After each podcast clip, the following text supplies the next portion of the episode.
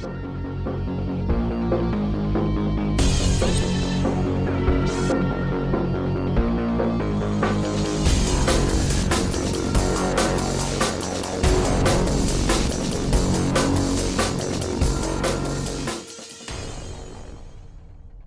heute zu Gast Christian Herkel, äh, CEO der Astnet AG. Herzlich willkommen, Christian. Ähm, erzähl doch mal so ein bisschen was ähm, zu dir und der Astnet AG, dass man erstmal weiß, mit wem wir heute hier reden. Ja, hallo Dietmar, danke für die Einladung zu dem Gespräch heute. Mein Name ist Christian Herkel, ich bin 52 Jahre alt. Ich bin Vorstand der Astnet Solution AG. Wir sitzen in Karlsruhe. Äh, wir haben zwei Geschäftsbereiche. Zum einen sind wir der größte Partner in Deutschland für äh, Softwarebeschaffung für Universitäten und Hochschulen. Das ist eines unserer Business Units. Und auf der anderen Seite äh, ermöglichen wir es Herstellern international zu verkaufen. Das heißt, wir, wir machen die Warenkorbabwicklung für hauptsächlich Softwarehersteller für ihren internationalen Online-Vertrieb. Was macht das so besonders, eure Lösung? Ähm, weil ihr seid ja schon eine Speziallösung in, in, in beiden Bereichen, ne? Genau, also mit äh, im akademischen Umfeld ist es so, dass wir äh, neben dem reinen Reselling von Softwarelizenzen viele Prozesse auf Universitätsseite abdecken. Das mhm. heißt äh, Genehmigungsprozesse, Softwareverteilung, Inkasso-Prozesse, also gerade die Abbildung von Rahmenverträgen und die ganzen Services hinten dran im akademischen Umfeld ist da eine unserer großen Stärken.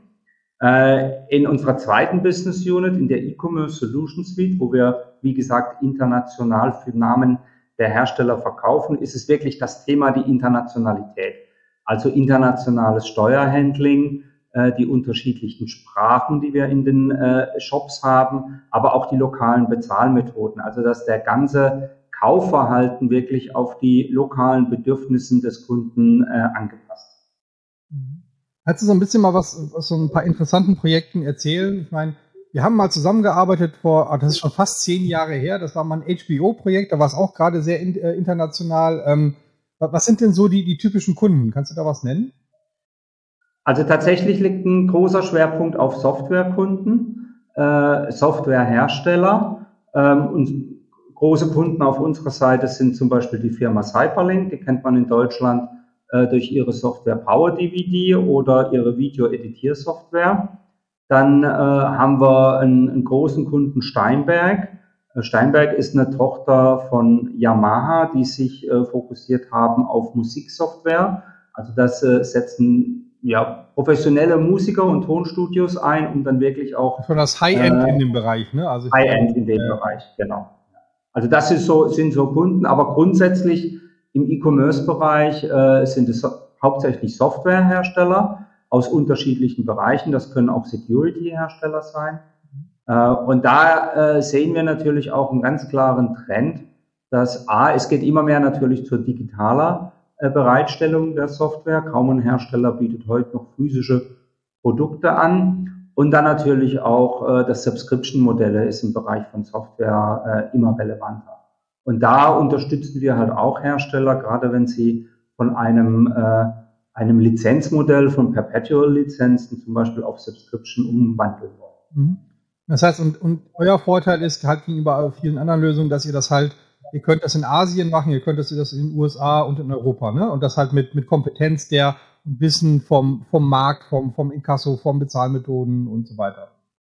Genau, also wir sind da nicht auf einen bestimmten Markt äh, äh, fokussiert, sondern das ist wirklich eine weltweite Lösung. Äh, unsere Kunden sitzen auch verteilt, also wir haben äh, europäische Hersteller, mit denen wir zusammenarbeiten, aber auch Hersteller aus Asien oder aus den USA. Aber was alle gleich haben, ist, sie wollen weltweit verkaufen. Mhm. Kannst du denn so ein bisschen, also einen bestimmten Trend gesehen? Hat sich diese Digitalisierung, die ja in Deutschland einfach rasant nach vorne gegangen ist, ähm, das weltweit genau im selben Maße äh, erweitert? Kann man da irgendwie Trends sehen? Gibt es mehr Umsätze tatsächlich in Asien oder ist das überproportional in den USA gewachsen? Weißt du da irgendwas? Ähm, also man kann natürlich zum Beispiel sagen, wenn ein Subscription-Modell zum Beispiel eingeführt wird, dass es Länder gibt, die, äh, die die äh, so ein Subscription-Modell eher annehmen als andere. Also in Deutschland zum Beispiel, wir sind sehr reserviert gegenüber Abos, sage ich mhm. mal. Der, der, der Begriff Abo hat in Deutschland ja auch schon einen negativen Touch. Das ist in anderen Ländern nicht so, also speziell in den USA. Also, also die hatten keinen Bertelsmann-Club. Bitte? Die hatten keinen Bertelsmann-Club. Club, genau, ja. Ähm, also da sehen wir schon lokale Unterschiede. Hm. Gerade wenn, äh, wenn Herstell Hersteller tun sich natürlich oft schwer, wenn sie so ein Lizenzmodell einführen. Äh, manche machen das, ich möchte es mal nennen, ein bisschen halbherzig, dass sie beide Optionen anbieten. Und wenn der Endkunde dann der frei, die freie Auswahl hat, dann entscheidet sich so der typisch deutsche Endkunde dann doch eher auf einmal bezahlen, lieber ein bisschen mehr zu bezahlen. Und der amerikanische Endkunde ist da viel offener zu sagen, ich schließe ein Abo ab.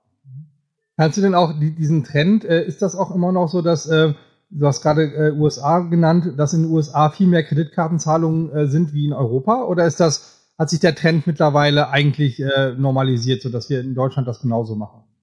Oder sind es eher Bezahldienste wie PayPal, die, die mehr genutzt werden?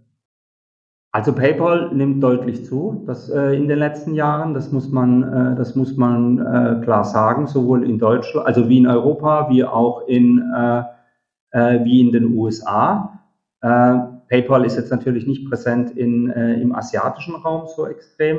Kreditkartenzahlung ist tatsächlich etwas, was in, in den USA stärker eingesetzt wird als in Europa. Und dann gibt es natürlich in Europa noch lokale Bezahlmethoden wenn wir jetzt zum Beispiel an, äh, an die Niederlande denken mit Ideal, äh, was es natürlich auch nochmal äh, etwas spezifischer macht. Ja, also USA ist weiterhin stark Kreditkarten äh, und PayPal-lastig, äh, während in Europa, sage ich mal, die, die Variationen von unterschiedlichen Bezahlmethoden immer noch größer ist. Wenn ich jetzt also als deutscher Hersteller zu dir komme und sage, ähm, ich möchte jetzt ganz gerne wirklich weltweit verkaufen. Ich möchte jetzt nicht nur diese kleinen Schritte machen und jetzt mal, wir gehen in die Dachregion, dann gucken wir mal auf Frankreich oder England, was für uns ist, sondern wir wollen wirklich, weil es ein digitales Produkt ist und ich äh, keine, ich habe ja Zahlung ähm, und so ein bisschen Legal, das sind ja die einzigen beiden Hemmnisse, die ich da habe. Ne? Ähm, äh, und Steuern, das sind so, oh, oder gibt es noch viel mehr Hemmnisse, die ich haben könnte, um mit euch halt jetzt ein digitales Produkt halt tatsächlich relativ schnell weltweit ausrollen zu können? Also es gibt ähm, tatsächlich ist, äh, du hast Steuer so in einem Nebensatz erwähnt. Für mich ist das eines der kritischsten Themen, ja, weil äh, in, in unserer Dienstleistung zum Beispiel da agieren wir rechtlich als der Merchant of Record, also als der Verkäufer. Das heißt, wir sind komplett verantwortlich für die äh, für die korrekte Besteuerung. Und äh, dieses Steuerthema, das wird, äh, das war schon immer komplex und wird immer komplexer. Immer mehr, äh, mehr Staaten führen äh, Steuern ein. USA ist ein, äh, ist ein ganz extremes Beispiel natürlich, die das vor, äh, vor zwei, drei Jahren angefangen haben äh, einzuführen und dann natürlich auch unterschiedlich pro Staat. Und diese Steuerberechnung. Pro Staat oder äh, ist es dann halt so bei der Mehrwertsteuer, dass es halt äh, so wie in, wenn ich vor Ort bin, habe ich ja sogar auf County-Ebene teilweise und Straßenzüge genau. unterschiedliche Steuern. Ne? Ja, also auf Bundesstaat. Ja, mhm. und zum Teil in, in den USA ist es tatsächlich so, dass es runtergeht auf Straßenebene. Ja, also der Nachbar, der in der Parallelstraße wohnt, kann tatsächlich andere Steuersätze haben. Und äh, das ist wirklich extrem. Äh, es ist nicht immer, also zum einen muss es natürlich technisch implementiert werden. Ähm, das noch kritischere Thema ist aber auch das Monitoring. Das heißt, wie, wenn ich das als Hersteller selber machen würde, wie will ich weltweit monitoren, äh, in welchem Staat sich gerade die, äh, die Steuersätze ändern. Also das ist sozusagen dann auch ein Service, den ihr damit übernimmt. Das heißt, äh, bekomme dann von dir sozusagen das Geld nach Steuern wieder oder wie sieht das aus? Genau, also wir sammeln das Geld ein. Wir sind ja äh, rein rechtlich der Verkäufer. Ja? Das heißt, wir sammeln auch die Steuern ein und wir führen auch die Steuern ab. Und unsere Hersteller bekommen dann letztendlich das eingesammelte Geld netto, äh, abzüglich einer, einer Fee, die für, unsere, für unseren Aufwand. Aber wenn ihr der Verkäufer seid, dann muss ich mich ja auch gar nicht um das Legal-Thema mehr kümmern, weil ihr seid ja dann derjenige, der in den USA oder in Asien verkauft. Das heißt also, ich ähm, bin, ihr macht das ja alles in meinem Auftrag. Ne? Ich muss euch gegenüber sauber auftreten und ihr prüft das und gebt das dann weiter in den Markt. Oder wie genau, also der, der, der Hersteller muss uns letztendlich bestätigen im Vertrag, dass er das Recht hat, die Lizenz an uns weiter zu mhm. verkaufen. Äh, und wir verkaufen es dann an den Endkunden. Und wo wir das dann verkaufen, äh, letztendlich, das ist dem Hersteller, da hat er keine Obligation mehr. Ja, also er muss sich nicht drum kümmern, äh, was muss ich beachten, wenn ich an einen indischen Endkunden verkaufe, was muss ich beachten, wenn ich an einen japanischen, taiwanesischen oder Kunden aus den USA verkaufe. Das heißt, das, äh, äh, muss ich denn dann, übernehmt ihr dann auch zum Beispiel die Übersetzung ins Indische oder äh, muss er das dann für euch machen? Oder wie stelle ich mir das vor, wenn ich jetzt sage, oh Christian, ich möchte jetzt, dass wir mit den Indien, Australien und den USA äh, nächsten Monat launchen. Äh, und ich habe hier erst meine deutschen Texte. Äh, was muss ich machen? Muss ich was tun oder was tut ihr dann? Also unser, äh, unser Checkout-Prozess, also die Warenkorbabwicklung, die steht in 31 äh, unterschiedlichen Sprachen zur Verfügung. Mhm.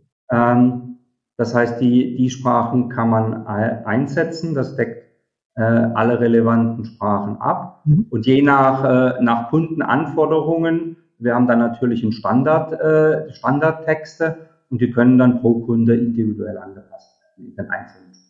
Mhm. Ah, okay. Und ähm, kannst du jetzt so, einen, so einen, so einen äh, noch größeren Trend gerade sehen in den letzten äh, Jahren oder im letzten Jahr, dass noch, dass ihr mehr Kunden bekommt, dass andere nochmal diesen neuen Weg gehen in den Vertrieb und auch weltweit? Oder sagst du, das ist, ähm, ist ein stetiges Wachstum, aber es hat sich eigentlich aus äh, in der, äh, während der Pandemie nicht großartig was geändert? Also es sind jetzt keine neuen Softwarehersteller emporgekommen, äh, mit die jetzt äh, neu sind. Wir sehen natürlich einen, einen starken Trend an das, äh, an das Direktgeschäft, gerade im Softwarebereich, also dass äh, immer weniger äh, über den lokalen Handel natürlich geht, aber auch über weniger über Value-Added-Distributoren. Die, ähm, die Hersteller, was ihnen wichtig ist, ist natürlich, dass sie auch eine Endkundenbeziehung aufbauen. Äh, und das ist möglich, das obwohl ihr der Verkäufer seid? Das heißt also, der, den Kunden ownt ihr auch oder und der, äh, wird der Kunde dann von demjenigen, äh, äh, dessen Software ihr da vertreibt, geowned? Also was den Kauf betrifft, ist das unser Kunde, mhm. aber der, äh, der Kunde, dadurch, äh, dass er ja dann auch im Installationsprozess sehr oft anklickt, dass er äh, ähm, äh, die AGBs äh, akzeptiert, äh, hat auch der Hersteller Zugang zu den Kunden. Ähm, und dadurch, äh, wie gesagt, gibt es einen viel engeren Draht von den Hersteller zum Kunden. Der Hersteller kann natürlich seine Marketingaktionen viel zielgerichteter ausrichten, da er weiß, was hat denn der Kunde äh, im Einsatz. Und da sehen wir schon einen Trend hin. Wie gesagt, dass der Hersteller sagen möchte, ich möchte mehr Kontrolle über meine Kunden haben, ich möchte mehr mit meinen Kunden kommunizieren. Ich möchte es auch nicht unbedingt Dritten überlassen, äh, mit meinen Kunden zu kommunizieren. Das ist für viele Hersteller wichtig, äh, einfach auch um Upsell-Potenziale zu identifizieren. Mhm. Ja, verstehe ich. Das heißt also, der, der Trend ist ja digital auch noch viel einfacher als der bei den Handelsgütern ist der Trend ja auch zu verspüren, aber noch schwierig. Also in einigen, ja. äh, in einigen Bereichen ist das schon vollzogen. Bei anderen ist es noch schwierig, ne? wenn wir ehrlich sind. Ähm, diese hängen noch zu sehr. Sie machen heute 80 Prozent mit dem Handel und 20 Prozent machen sie direkt. Und ähm, die haben Angst, ne? wenn, wenn ich jetzt 100% direkt mache, was mache ich, dann verliere ich ja die 80, weil das kann ich nicht auffangen die äh, in der Zwischenzeit. Ne? Obwohl das ein Trugschluss meiner Meinung nach ist. Aber im Digitalen ist das anscheinend schon ein bisschen weiter, weil auch wenn ich Software kaufe ähm, oder mich für Software interessiere, ich habe kaum noch im Handel auch den Zug die Möglichkeit, das überhaupt zu kaufen, wo ich sonst gesucht habe, sondern ich schaue bei digitalen Produkten fast immer, lande ich auf der Seite des Herstellers. Ja, das ist der, der eine äh, klare Trend. Auf der anderen Seite natürlich wollen, äh, und ich sehe es auch ein bisschen in der Kombination mit äh, Subscription-Modelle. Der lokale Handel kann durchaus, wenn er die Beratungsqualität hat oder eben auch Zugang zu den Kunden, immer noch Mehrwerte liefern. Dadurch, dass Hersteller mehr auf, äh, auf Subscription-Modelle gehen, ja. ist natürlich auch immer die Frage und der, die Verlängerung der Subscription meistens dann eben auch über über den Online-Shop abläuft, äh, ist natürlich auch immer eine, eine Herausforderung. Äh, wenn ich als Hersteller den Mehrwert des Handels sehe, wie kann ich dann auch den, äh, den Handel partizipieren lassen an der Verlängerung? Weil wenn der Handel nicht partizipiert an der Verlängerung, ja, dann ist er auch nicht ne? interessiert zu verlängern. Ja? Mhm. Ja, Und da, da ist natürlich auch etwas, wo äh, was wir sehen, wo wir ähm, gewisse Logiken einbauen, äh, um zum Beispiel zu identifizieren, wo kam denn der initiale Kauf her, äh, um dann, damit der Hersteller dann auch die Möglichkeit hat, zum Beispiel ein Incentive an den lokalen Reseller ähm, abzutreten. Also das hängt immer davon ab, welchen, äh, welchen Mehrwert der Hersteller für äh, im, im lokalen Handel sieht. Ja? Mhm. Und äh, äh, da, da sehen wir einen klaren Trend hin. Für diejenigen, die es wichtig ist, die wollen dann auch eine gewisse ähm, ähm, ja, eine Vergütung für die Reseller sicherstellen. Christian, was ist ähm, der Bereich Software und digitale äh, Produkte leuchtet mir total ein. Jetzt gibt es aber noch einen ganz anderen Trend und zwar der äh, gerade im deutschen Mittelstand, ähm, der sozusagen ähm, äh, ein Trend, der versucht wird, dort, wo ich heute Hersteller bin, von Produkten und die, ähm, die Marktsituation sich gerade extrem ändert, weil es sehr ein, es ist ein sehr leichter Markteintritt möglich von, von Firmen aus China mittlerweile. Ja, die können auch innerhalb von vier Tagen liefern und auch Kleinstprodukte liefern oder auch hochwertige Produkte mittlerweile. Man hat immer gesagt, früher diesen China-Schrott, das gibt's eigentlich gar nicht mehr. Ich meine, es gibt schon, aber äh, es gibt halt, ähm, äh, wir haben sehr, sehr viele Kunden bei uns halt auch zum Beispiel in dem Bereich ähm, äh, Edelstahl, äh, Halbwerkzeuge oder sowas oder Automobilzulieferer äh, und so weiter. Da kommt die, kommt die Qualität aus China teilweise äh, wirklich sehr gut mit. Und jetzt habe ich den deutschen, ähm, habe ich einen Mehrwert eigentlich, den, den man mir geklaut hat. Also der, das Patent ist ausgelaufen, ne? Häufige, häufiges Thema und ich kann das ja machen. Jetzt überlegen viele, ich verkaufe doch lieber mal einen Service. Das heißt also, kann doch das, was der Chinese nicht so gut kann. Ich habe 45 Jahre äh, Erfahrung pro Ingenieur bei mir. Ich habe 150 Ingenieure in meinem Unternehmen. Äh, das kann ich doch auch verkaufen. Da habe ich doch ein digitales Produkt eigentlich, weil ich einen Service, eine Dienstleistung über das Netz verkaufe. Könnte ich denn sowas auch eigentlich mit euch ausrollen, sodass ich eine Alternative zum reinen Produktgeschäft, was immer schwieriger wird? Ja, wenn ich, wenn ich nicht zu viel Added Value und nicht USB genug habe, ne, das hast du, hast du bei einer Schraube nachher nicht. Ja? Also eine Schraube ist eine Schraube. Ähm, aber es gibt so viele verschiedene Schrauben, habe ich letztens gelernt, ähm, dass du wissen musst, welche Schraube schraubst du wo rein und was tut diese Schraube über die Zeit auch nicht nur in dem Moment, wo du sie reinschraubst. Und ähm, das ist eine ganze Philosophie und ähm, da kann man eine Dienstleistung draus machen, habe ich gelernt. Also, dass man hingehen kann, ich verkaufe so eine Dienstleistung und die kann ich ja, das ist jetzt was anderes, ne, Schraubenmüller aus Sindelfingen kann diese, Schraub, kann diese Dienstleistung ja auch, wenn er Englisch spricht, auch in Südamerika verkaufen. Wäre das auch AskNet eine Plattform, um sowas dann zu digitalisieren? Ich meine, mit den Schrauben liefern wird schwierig, weil die musste, du musst so ein Paket Schrauben erstmal äh, durch die halbe Welt transportieren. Aber den Service dazu, hättet ihr dann auch die oder ist das was anderes, wieder legal-technisch was völlig anderes?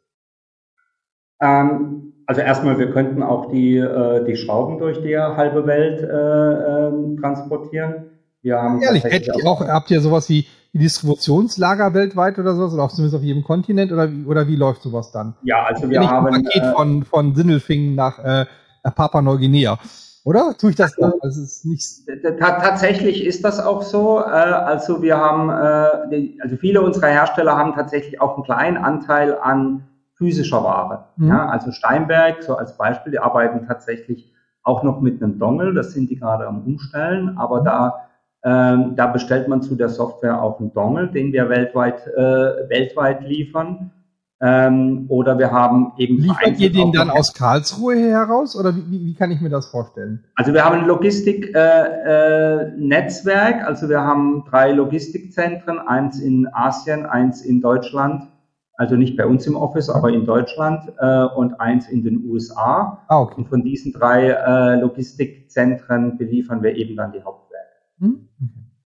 Ähm, oder ähm, du hattest vorhin das Beispiel HBO äh, äh, genannt noch aus, äh, als wir zusammengearbeitet haben. Da haben wir einfach auch On-Demand-Hersteller angebunden äh, von, äh, von Merchandise-Artikeln. Also der Auftrag wurde über uns generiert. Mhm. Wir haben dann eine Schnittstelle zu dem On-Demand-Hersteller und der hat dann ausgeliefert. Ja? Also sowas ist über uns natürlich auch möglich.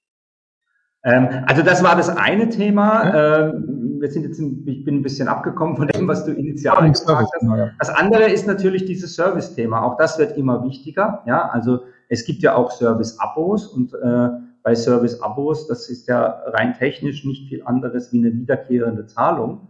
Äh, und äh, natürlich können wir das äh, auch abwickeln. Ähm, auch der, äh, die zusätzliche äh, Optionen bei uns. Es geht ja auch immer mehr in SaaS-Services grundsätzlich. Äh, auch das äh, wird über uns abgewickelt. Ja. Ähm, und deshalb durchaus auch Service-Dienstleistungen, Überwachungsverträge. Christian, total. Ah, die, die Dienstleistung muss dann der Hersteller bringen. Das ja, das klar. ist da. Du, wirst dann nicht dann die Schrauben beraten später. Okay. Genau. Christian, die Zeit ist schon weit über, äh, über der Normalzeit, wie wir die äh, Interviews hier führen. Ähm, war aber hochspannend. Ähm, ich, äh, ja, hat mich auch gefreut. Ich glaube, dass das so den einen oder anderen, der so überlegt, wie, wie kann man den internationalisieren, dass ihr da ein spannendes Modell habt. Ne? Das ist etwas anders wie die anderen Mitbewerber und äh, ja durchaus vielleicht ein, ein echt guter Einstieg. Ähm, haben wir gerade gehört, selbst im, äh, wenn ihr sogar äh, Lagerkapazitäten in den USA und Asien habt, das, das Kaufgeschäft abwickelt, das sind ja ganz viele Probleme, die ich sonst als Markteintritt habe, ja schon eigentlich gelöst. Ne? Das heißt, in, als Internationalisierungspartner äh, habt ihr da doch den einen oder anderen Asset, die kein anderer erstmal liefern kann. Definitiv. Also wir wollen, dass unsere Kunden sich auf ihr Produkt fokussieren können, dass sie sich auf die Vermarktung ihres Produkts äh, fokussieren können und wir dann der Dienstleister sind, der äh, sie von allen Obligationen frei hält, die rund um den internationalen Kaufprozess auf. Und, äh, also dann bedanke ich mich recht herzlich ähm, für, für das Gespräch mit dir und ich hoffe, dass der, der ein oder andere dann für sich so ein paar Zukunftsbausteine daraus finden konnte. Wie kann ich mein Business nochmal nach vorne bringen? Danke, Christian. Bedanke mich auch recht herzlich diesmal. Wir hoffen, Ihnen hat diese Folge gefallen. Vergessen Sie nicht, uns zu abonnieren. Wenn Sie noch mehr Spannendes zu diesem Thema erfahren möchten, bestellen Sie noch heute den Bestseller Digitale Revolution. Bis zum nächsten Mal, euer E-Commerce Blog.